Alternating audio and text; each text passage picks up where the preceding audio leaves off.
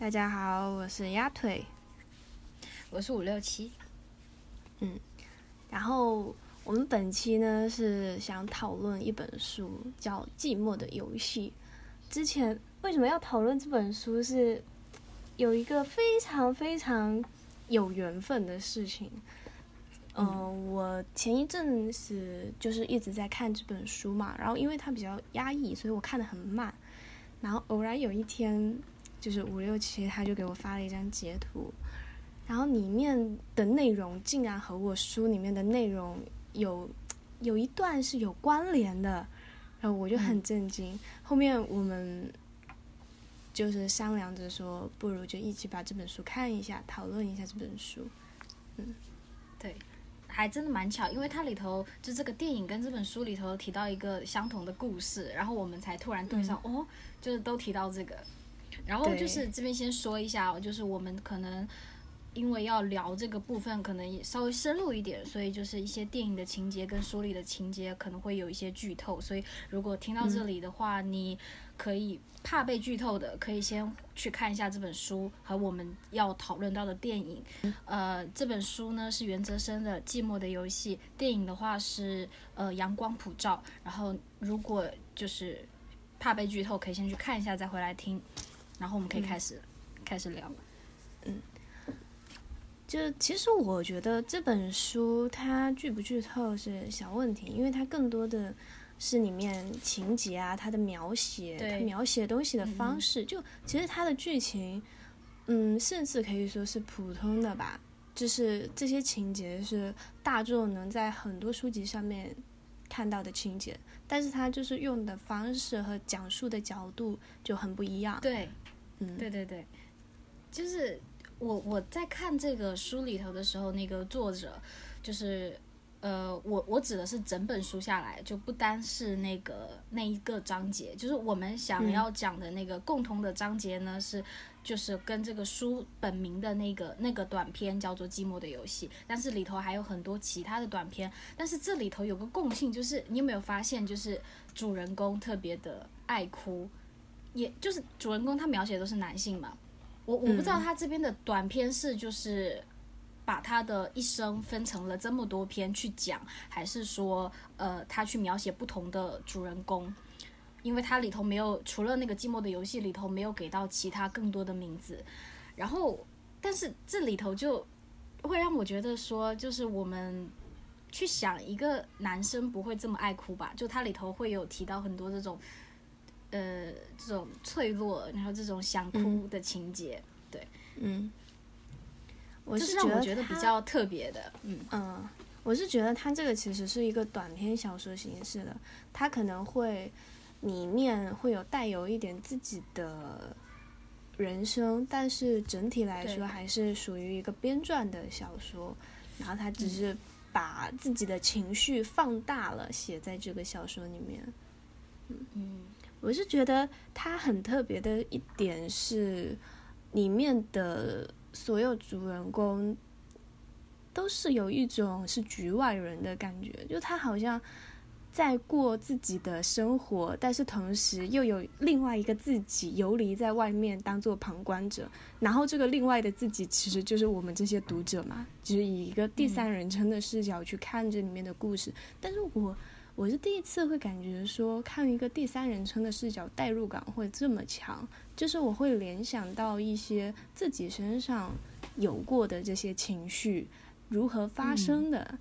对，对我当时我记得我刚看了一点的时候，我就给你发了，我就说感觉他好厉害，就是那种他里头有有一篇就是描写到自己童年啊什么的，然后我就觉得都是我们童年所会想的东西，但是我们都忘了，但是作者没忘，他却把它写出来，并且让我们能达到这一种。回忆就是记忆回潮的那种感觉，我觉得很厉害。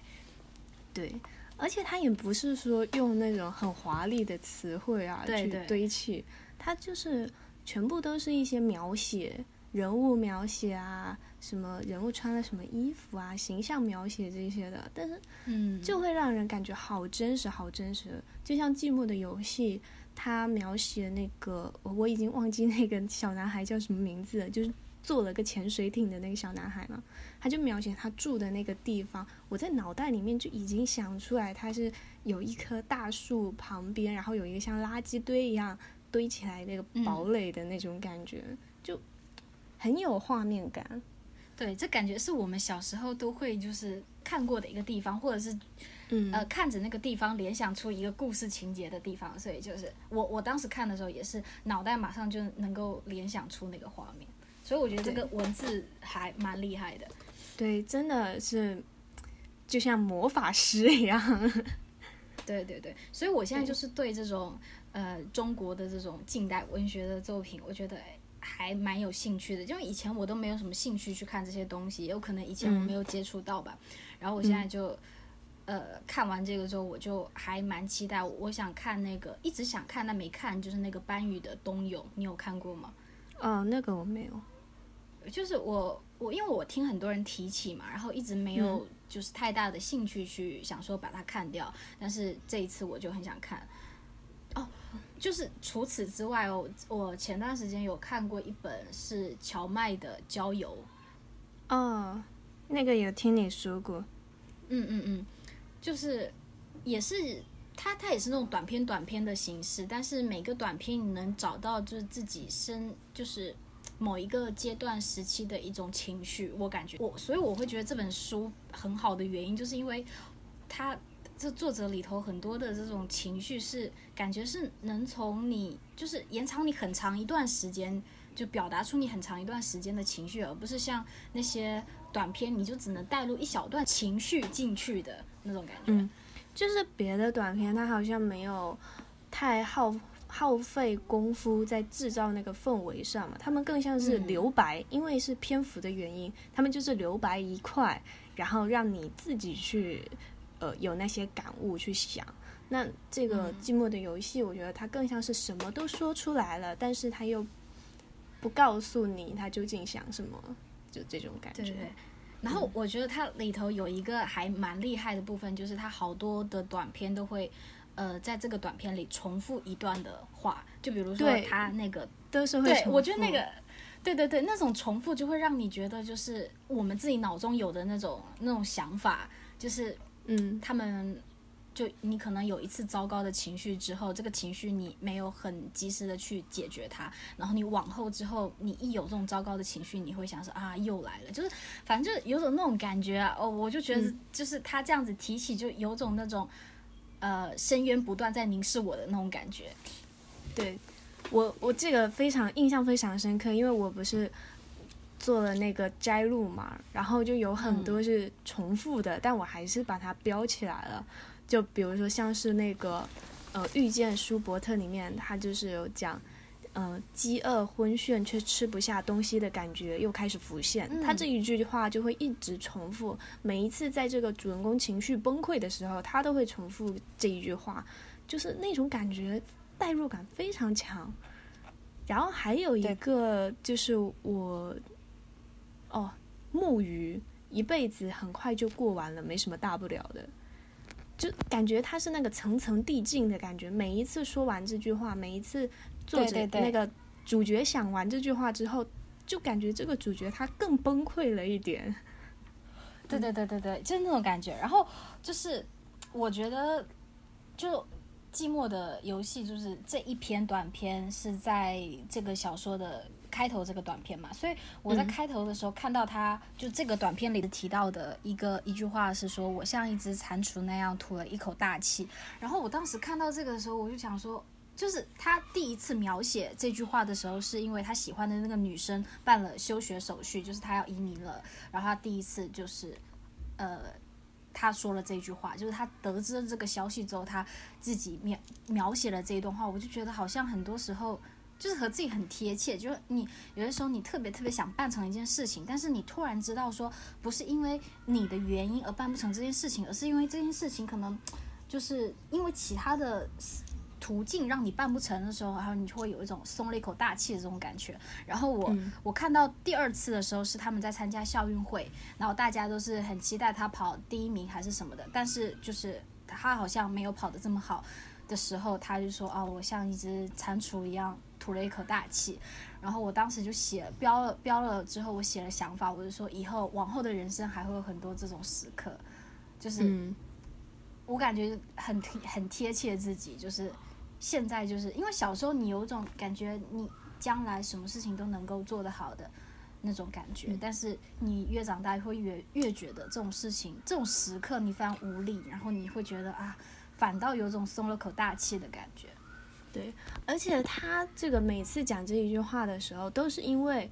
他很担心自己出错，但是却发现别人已经出错了的时候，嗯，然后他松了一口大气，就是说，哦，这个错误，这个嗯被关注的时候不会落在我的身上，不是因为我的原因导致的失败，就这种感觉。嗯嗯嗯。然后你知道我这一篇里头还觉得特别神的一段一段一段话是什么？就是他在描写那个月球，就是吴刚砍树跟那个看那个月亮阴影的时候，感觉是一只呃兔子在捣那个那个药，然后或者是嫦娥什么的。我就想到说，哇，我小时候也有这样的时刻，就是所以我才觉得说，就是。我就觉得小时候我有这样子看过月亮，然后想过这些想法，但是可能到我现在的时候我已经忘记了，但是作者还记得的那种感觉，并且他就是描写出来，而且最主要的是他这个还有一个口碑，就是到到后面他又描写到那个什么阿姆斯特朗他第一次登月球的时候，他回看就是当。呃，宇宙飞船飞出了地球，然后他回看地球的时候，并不是想到地球上的家人，或者是他的呃队友，或者是那个科研院的那一些人，而是想着说小时候的那个故事，就是吴刚在砍树的那个故事。我突然就觉得，哇靠，就那种那种感觉，哇，就很神。对，而且像他这一段，我倒是有标一个，呃，嗯，作作者在写说。主角在想到展览会上有一位先生说的话，就是他们在看那个展览嘛，看那个陨石，然后那个老先生就讲说什么玩意，不过是一只，呃，不过像只被压扁的癞蛤蟆吧。然后这个主角就想说，我想那块石头大概是取自月球表面的阴影部分吧。我就觉得 这这一段还挺妙的，嗯。对，就我们小时候怎么会想着说所有的陨石它都是那个颜色？然后他就想说月球有亮的也有阴影的部分，那这一块黑黑的石头那不就是月球阴影的部分吗？对对对对对，嗯，就我我现在找到我当时那个划线的那个那个句子啊，他说他他这一段描写的是那个宇宇航员阿姆斯特朗想到自己正向月球飞奔而去，阿姆斯。阿姆斯壮有一种如释重负的感觉，就是跟他的整个文章有一个又一个口背的那种感觉，就是他前面所讲的吐了一口大气，然后包括到他一开始就描写自己说，呃，捉迷藏这件游戏，他很喜欢呃玩捉迷藏这个游戏，因为他觉得说，呃，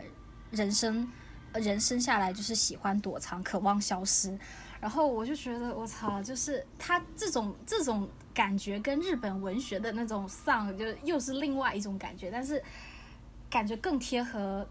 东方的那种感觉。嗯，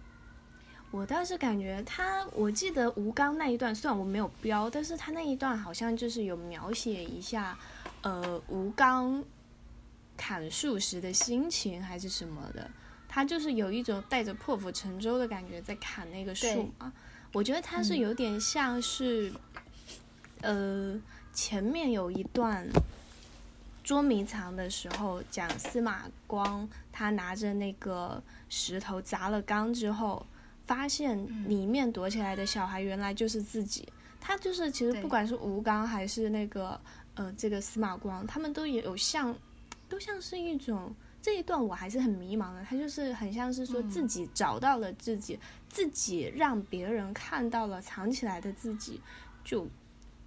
也也不知道我这一段还没有理好，其实我这一段还没有想好，它是一个什么样的情况。嗯，对对对，就其实这一段也是因为我们突然会想要聊这部，呃，想说就是这个书跟这个电影的事情，就是这个电影里头有一个情节啊，就是呃，反正就个就。大我大概的陈述一下，因为你还没有看这个电影嘛，就是这个电影叫做《阳光普照》，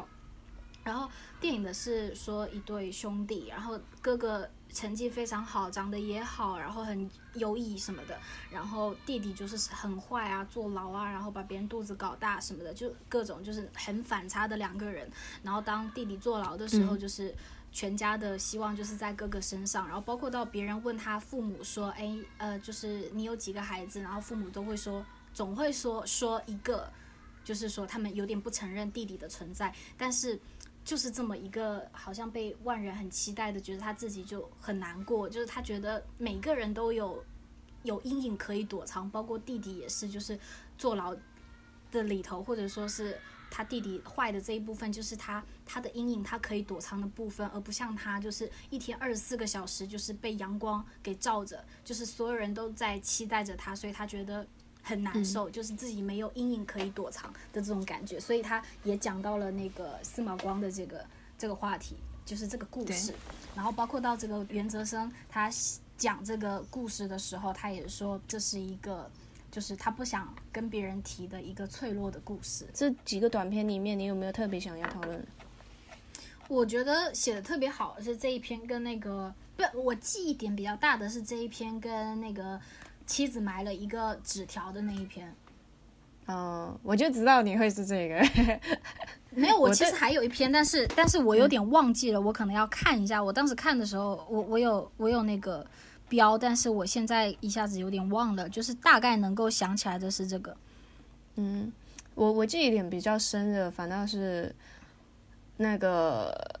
焚化炉的那个叫什么？没有窗户的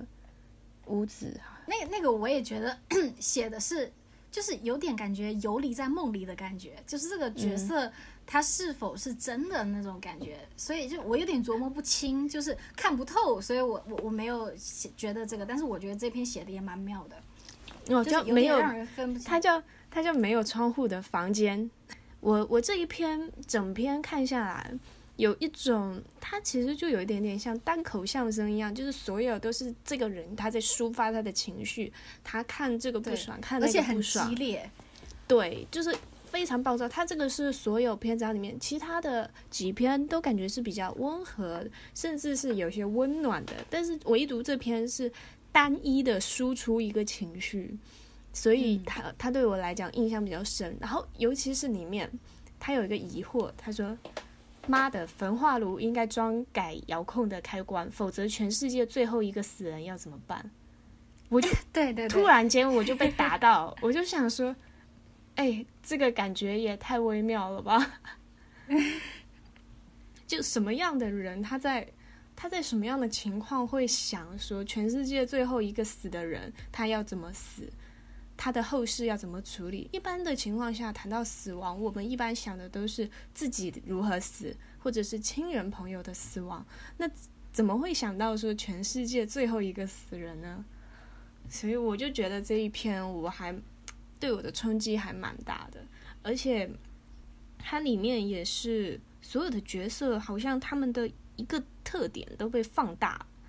就是不管是老板娘还是。他呃遇到的那个爱吃槟榔的那个小伙子，还是那个有着特殊癖好的，对，还是那个特殊癖好的男人。我觉得他们就是就好像是，好像是一个那个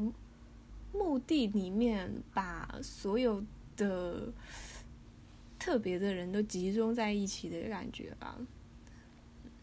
嗯，对。我我是觉得他描写那个他们俩去那个孔雀鱼的家里头，然后包括到吃的那个，我忘了是蛋糕还是什么东西，然后吃完之后那个他就回房间了，然后他们两个人就是哦就是吃蛋糕哦不不不是鱼子酱加面包，然后包括到他回房间看到那个他穿的那个西装，就一整套黑色的西装什么的，我就觉得我靠，就是让我就联想到了一个一个那个电影。呃，我不知道你有没有看，不是电影是剧，就是《爱死亡与机器人》里头有一篇叫做对，叫《古鱼古鱼传说》还是什么？就是他们俩就是两个人开车在那个公路上，一个老没有人经过的一个公路上，废就是停抛锚了，然后他们俩那个车停在那，然后晚上就是那些古鱼都出来了，就让我有种那种这篇故事是游离在那种梦境里头的那种感觉，就是很。就你自己感觉能那种奇幻色彩。呃，刚好我最近在看那个那汤浅证明的新的动漫，我觉得有点那种整个画风就感觉很汤浅证明，就是整个人的身体就是会会变形，会怎么样怎么样啊，就还还蛮妙的。嗯，万事是可结合起来的那种感觉。然后呢，那你还有对其他的几篇什么的有想法吗？就其实我觉得有几篇写的还比较普通，然后有几篇是写的比较好。嗯，你觉得哪几篇比较普通？呃，我看一下哈。其实我我现在就是有我盲猜，你觉得是送行？对，送行好像我我现在已经没有记忆点了。就这种感觉，就没有记忆点的，我就觉得普通。像这个这个房，就是没有窗户的房间，然后包括那个你说的木鱼，我也有那个印象。然后第一篇就不用说了，还有包括到那个两个人埋那个纸条的那一篇，我也有印象。然后其他的好像就好像也没有其他的了哈。送行他那个后记里面，就是他那一篇不是得奖了嘛？然后里面有一个别人给他提的一个。呃，有点像传记一样的东西吧。然后他就说，这一篇当时比赛的时候，呃，小说组的想要把它放去散文组，散文组的拿到又觉得说，这尼玛不是小说吗？为什么要放到这边？它其实嗯非常散，它没有前因后果，也没有也没有一个主线，它就是讲说一个父亲送自己呃被押送的大儿子。然后在那个车上面发生的事情，就是一个非常非常散、非常乱的一个故事。你现在讲完之后，我都有点怀疑自己到底有没有看过这一篇，因为你讲这个我完全没有记忆点，你知道吗？而且我现在突然想到一个问题，我想问你，就是你看书的时候，就比如你一半的时候有种那种疲惫，然后看不进去，就是那种文字已经过到你的，就是。过了你的眼睛，但是却没有过到你的脑子，但是你还是继续的在做翻篇的这个动作的时刻，没有啊？我我常常会有哎，所以我在，所以我就在想，说是是这个我没看进去的原因，还是还是就是真的就这个没有让我有记忆点的原因？嗯，我觉得可能是你没有看进去。我一般就是会没有看进去的时候，我就会关掉，因为尤其加上这篇。这篇 它其实很短嘛，这一部都是短篇，几个短篇连在一起的。以我看书的速度，我觉得我一个下午就能看完。但是我这个就花了一星期，我就每天看一章而已，因为我觉得太压抑了。嗯，对对对，我也是觉得还蛮厉害的，就是因为我时常看书，就是可能会停了很久，我再继续看。那其实你对那个前面的那种情绪已经不太在了，但是我看那个。它里头那个就首篇嘛，就那个寂寞的游戏，我就我记得我分了三天看，但是那种情绪还是很强烈的在。对，就是你还能记得他那种前面，对对对，埋的那些很小的伏笔啊，或者说就像我刚刚说的，他一直重复的提到一句话的那种感觉，你就是你再继续看，还是会有那种那种情绪在，所以我我就觉得他很厉害的一点。嗯，因为我觉得他是已经有点。就在我的脑袋里面已经播了一部电影的感觉，而且是我自己在导演的。嗯，就我我就感觉有点像是，哦，我突然为什么会就是当时叫你去看这个阳光普照啊？我就是就突然觉得好像那种台湾电影已经跟那个大陆拍的有点就相似。它其实它我们取的都类类似，就差不多的题材，就是什么家庭啊，然后这种。呃，这种亲情这种东西的题材，但是我们拍出来的感觉完全不一样。就是你你想想那个台湾拍的，呃，对，台湾拍的那个什么，呃，大佛，呃，就是我提的阳光普照跟那个大佛 Plus 的这个导演是一个导演，然后包括雪观音这些东西，你你你想想这几个里头的那种，整个他是拍到环境，然后从环境又联系到家庭，家庭在发展。就是环境的影响什么的，但是跟中国拍出来的有很大程度的区别，比如什么地久天长啊，那个大象席地而坐，你想想这几篇，就是他们虽然都是讲时代、讲家庭、亲情，但是有很大的区别，就那种感觉，那种嗯风格上，你不你不觉得就是我们就是大陆这边拍的，大陆的导演拍的，他更多的。有一种传统的东西在，就是有点，我不知道该怎么讲，他们好像讲的东西不够放开。不过也也不一定，因为我其实国内的电影，像你讲的那些《地久天长》啊，或者是那种比较小众电影那一块的，我就没怎么看。嗯，《大象席地而坐》你没看吗？没有看。我以为你看了，因为这这部片也是也是影响我，我也不是说影响，就是也是让我看的蛮难受的一部片子。就是很多电影，我可能如果。我放成三四天来看，我其实对他已经没有什么情绪了，就是最后一定只是想要把它看完而已。但是这部片子真的就是，我当时是用了几个中，好像一个礼拜中午的时间吃饭时间看，分批看的。然后，但是每一次那种情绪还是特别浓烈，特别是到最后的那种，那种感觉是真的就是让我很难受，就是那种那种情绪后劲很强的那种电影。然后包括到就是这个电影的导演。而不是导演，这个电影的哎是导演吗？好像反正就他拍了很久，然后被这个片子被压了很久，他才能上映。然后这个导演好像已经死了，然后呃这个主演是彭昱畅嘛。当时这个电影得奖的时候，那个彭昱畅还领着这个导演的妈妈一起去了颁奖现场。对这个新闻我是知道，他就是讲说，因为他不是要上映嘛，想要上线，但是就让他减时长。然后他不愿意剪，就是以死明志的那种感觉。嗯，然后最后也终于是在一些那种点映的情况下面，好像才上的，因为他好像时间非常长嘛。嗯嗯嗯，行，我觉得今天内容差不多。嗯，我们聊聊最近吧，你最近有没有什么？就是在做的什么事情啊，或者说是最近在干什么？因为因为我们两个也很久也没有没有开这个东西了。对，我最近就怎么说呢？因为这个还是不得不得要提到这个疫情吧。我觉得这个疫情真的对很多人影响很大，包括对整个。社会影响都挺大的，然后我工作本来就已经有点就处于那种在走钢丝的一个状态了，然后现在这个一个疫情来了，就相当于我和大象在走钢丝，那个钢丝抖的要断掉了，所以我也不知道接下来的情况是什么样子的，就只能等说，只能等，真的就是像我们这种。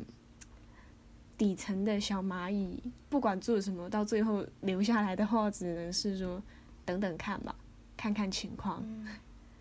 是吧？所以你就是最近也都是在家里头。对呀，在家办公，然后三月份还得要停工，但是停工又不能不干活，就是啊，这就是社畜的社畜的痛，